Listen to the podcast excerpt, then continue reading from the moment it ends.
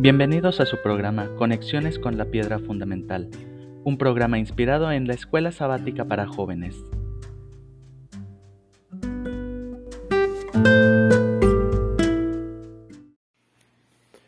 Hola mis nietecitos preciosos, aquí su titón listo para comentar la lección 2 de la lección de jóvenes de Escuela Sabática Conexiones con la Piedra Fundamental. Estamos en el tercer trimestre de 2021. La lección tiene un título general Seguir a Jesús. Y la lección 2 que nos toca hoy se llama La misión de los doce y tiene que ver con eh, el libro deseado de todas las gentes, el capítulo número 37. Em, el texto clave, Lucas 9, 1 y 2. Jesús reunió a sus doce discípulos y les dio poder y autoridad para expulsar toda clase de demonios y para curar enfermedades. Los envió a anunciar el reino de Dios y a sanar enfermos. Mateo 10.2, el nombre de los doce apóstoles son, quiere decir en estos versículos que los discípulos se convirtieron en apóstoles al recibir de Jesús el poder y la autoridad para sanar, predicar y enseñar. Y recordemos que en Hechos 1.8 dice cómo se obtiene ese poder. Pero cuando venga el Espíritu Santo sobre ustedes, recibirán poder y serán mis testigos.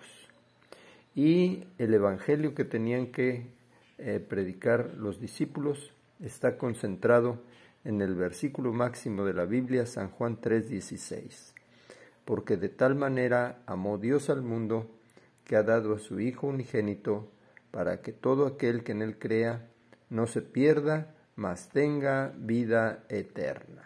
Precioso versículo.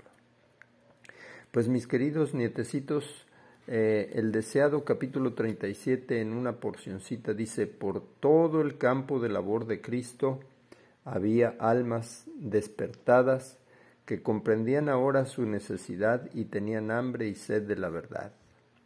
Había llegado el tiempo en que debía mandarse las nuevas de su amor a esas almas anhelantes. A todas estas debían ir los discípulos como representantes, apóstoles de Cristo.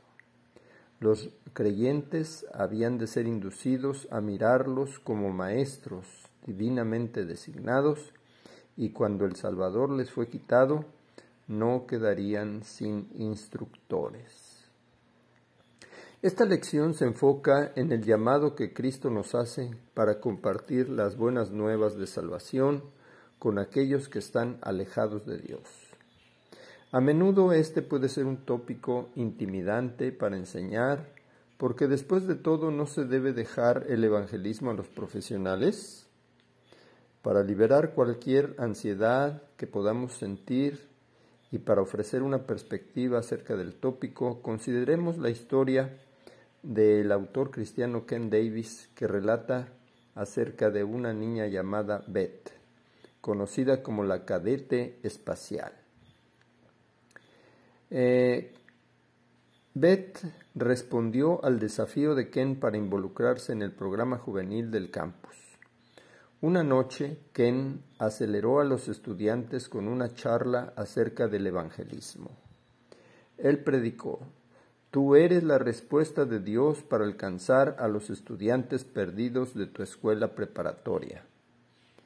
Tú tienes el acceso a su mente porque tienes su respeto, tienes su edad, así que ve y alcanza a tus amigos perdidos para Jesús. Después de la reunión, Beth se acercó a Ken oh pastor, yo quiero compartir a Jesús con mis amigos, pero no sé qué decir. Relájate, la consoló Ken. Ved, Dios te dirá qué decir. Abruptamente las lágrimas se detuvieron. Ah, se rió. Ok. Así que Beth invitó a una amiga a la reunión de jóvenes. Preparada para la batalla, Beth llevaba un folleto en su bolsillo que explicaba el milagro de la salvación. Ella estaba esperando ese momento cuando sacarlo y experimentar lo que llamamos testificación. En el camino a casa, el corazón de Beth latía fuertemente. Era el momento de testificar. Casualmente ella le preguntó a su amiga, ¿qué te pareció la reunión de esta noche? Bien, respondió su amiga, me gustó, excepto por la parte de Jesús. Ah, caray, pensó Beth, es la parte de Jesús la que tengo en mi bolsa. Ahora, ¿qué debo hacer? Con ingenio Beth respondió, ¿por qué no le te gusta la parte de Jesús? La pregunta provocó un sórdido testimonio ensombrecido con vergüenza. Sabiamente Beth se dio cuenta que ella debía guardar su folleto para más tarde. En vez de eso, ella solo compartió su historia, la cual también estaba llena de culpa y dolor, pero el suyo estaba señalado con un sentimiento de esperanza, porque ella sabía que Jesús la había perdonado completamente. Al final de la conversación, Beth le presentó a su amiga a Jesús sin siquiera haber abierto el folleto. En su último año de preparatoria, Beth condujo a siete muchachos a una relación salvadora con Jesucristo.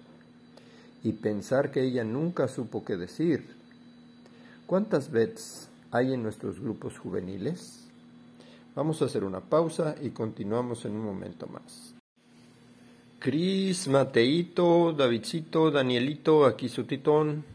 Listo para continuar estudiando la lección número 2 de conexiones con la piedra fundamental. Em, los objetivos del pasaje que estamos estudiando. Evidenciar, número uno, el amor y la compasión de Jesús por los seres humanos, quienes alguna vez hemos estado agobiados y desamparados como ovejas sin pastor. Número dos, la necesidad de obreros dispuestos a ir a compartir el mensaje de salvación. Número tres, la necesidad de poder y autoridad divina para ir y tener éxito. Número cuatro, la necesidad de capacitación teórica y práctica para aprender el método de Cristo.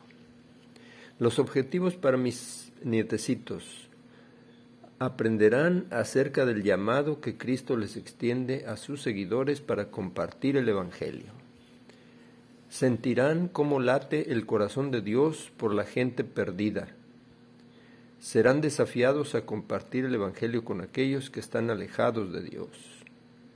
Se desafiará a mis nietecitos a aceptar la capacitación que Dios nos ofrece para ser verdaderos discípulos del Maestro y después pasar al siguiente nivel, ser apóstoles.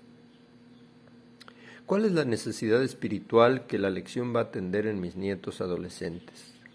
Necesitamos ser verdaderos discípulos, sentarnos a los pies del Maestro diariamente, recibir lecciones teóricas y prácticas que transformen nuestro carácter a su semejanza y así ir y ayudar a otros a entrar también en una relación salvadora con Dios.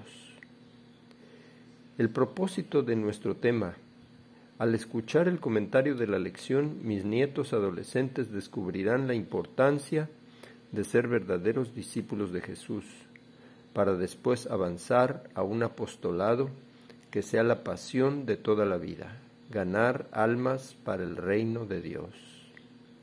Estamos estudiando Marcos capítulo 9 versículo 35 y hasta el capítulo 11 versículo 1. Los hechos sucedieron en febrero del año 30, en invierno. Era la tercera gira de Jesús y sus discípulos por Galilea.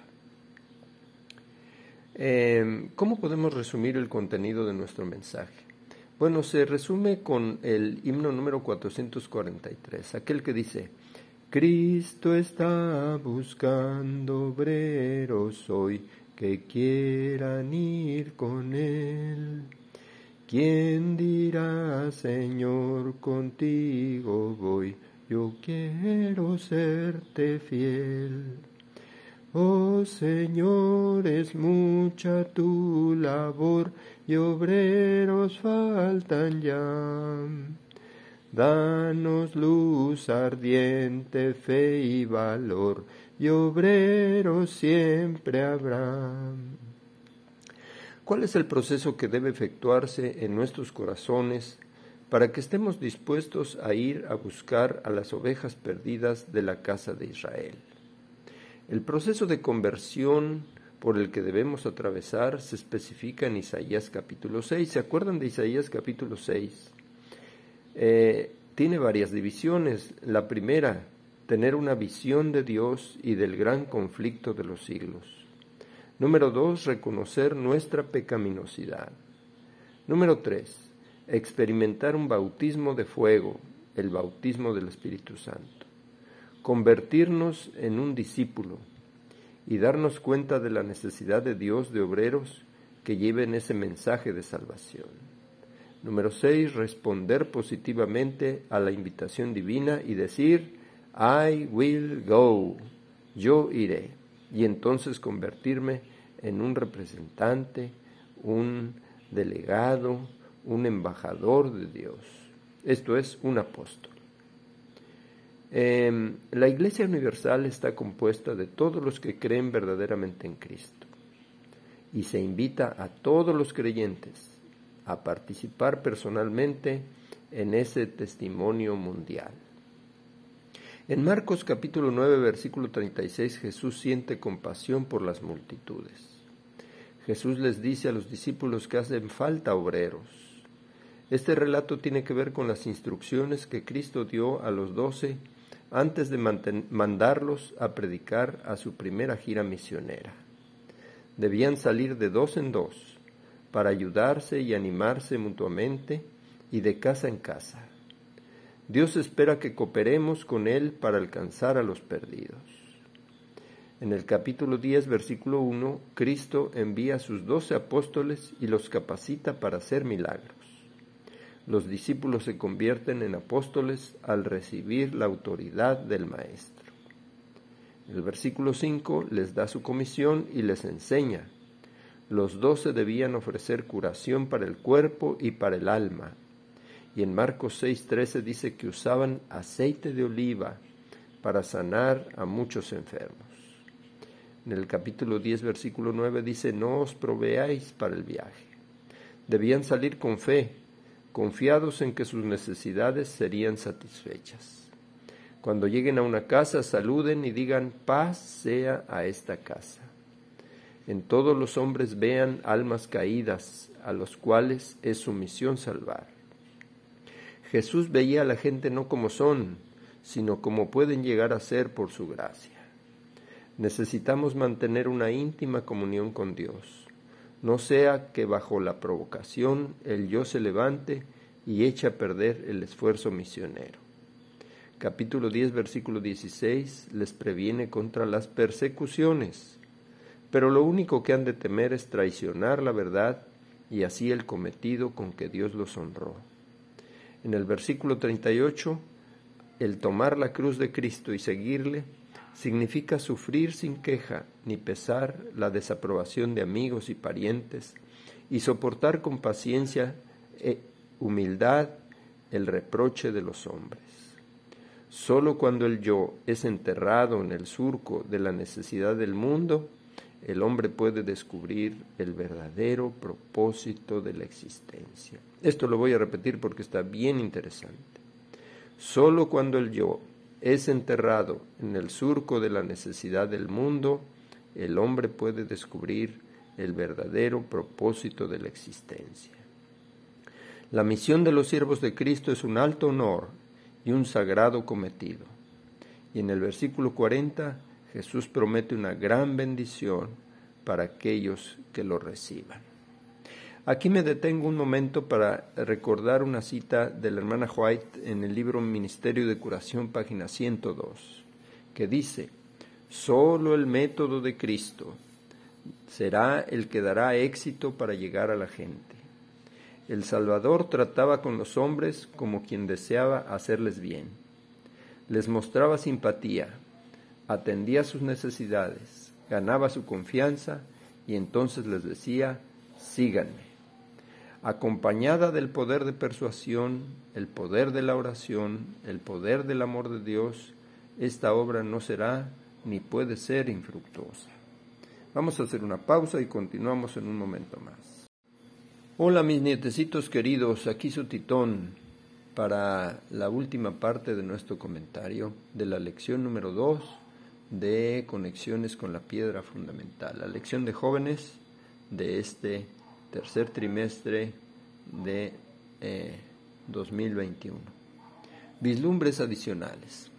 Eh, vamos, vamos a platicar un momentito acerca de dos citas de la hermana Joed que son muy bonitas. Deseado, página 315, dice, en la educación de los discípulos, el ejemplo de la vida del Salvador era mucho más eficaz que la simple instrucción doctrinaria.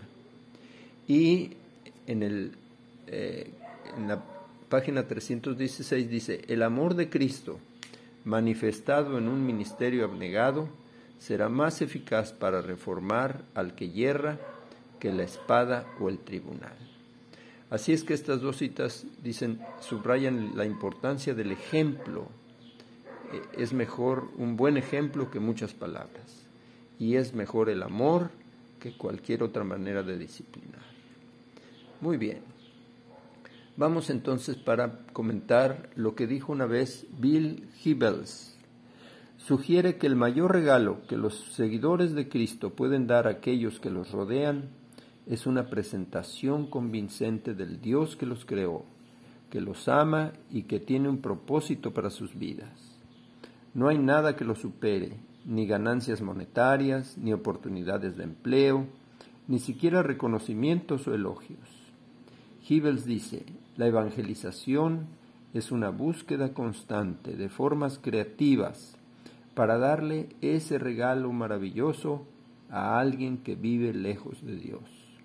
Oremos para que Dios nos llene de valor, para que podamos compartir el don de vida con aquellos que tanto lo necesitan. El evangelismo al final es acerca de compartir a nuestro Señor Jesucristo. Pero nosotros no podemos compartir a Jesús con otros si nosotros no lo conocemos por nosotros mismos. Por eso necesitamos diariamente dedicar tiempo al estudio de la palabra de Dios, a la oración profunda y entonces estaremos listos para el servicio cristiano y compartir el Evangelio. Bajo esta luz, testificar es oír a un amigo, hablándole a otro amigo acerca del mejor amigo de la humanidad. Oremos, mis queridos nietecitos. Padre bueno, gracias Señor, porque nos amas tanto que estuviste dispuesto a venir a buscar y salvar lo que se había perdido. Gracias Señor porque nos consideras dignos de colaborar en tu obra. Ayúdanos a tener una experiencia como la de Isaías, para que estemos equipados con poder y autoridad de lo alto para cumplir la tarea. Ayúdanos a mantenernos humildes como fieles discípulos y a sentir la pasión que hay en tu corazón por la salvación de las almas. Por favor, haznos saber quiénes de nuestros amigos y miembros de nuestra familia tienen hambre y sed de la verdad y dinos cuál es la mejor manera de entregarles tu santo mensaje. Ayúdanos a seguir el método de Cristo y ver a todo ser humano como un candidato al reino de los cielos. Por favor, quítanos el temor a ofenderlos y quítales el temor a ser atacados. Llénanos de valor para que podamos compartir el mayor de los regalos con aquellos que tanto lo necesitan. Ayúdanos a conducir a muchas personas a una relación salvadora con Jesucristo, especialmente a nuestros amados que todavía hoy viven sin esperanza. Lo rogamos en el dulce nombre de Jesús, quien nos ha llamado de las tinieblas a su luz admirable. Queridos nietecitos, les mando un beso y un abrazo. Que tengan un feliz sábado.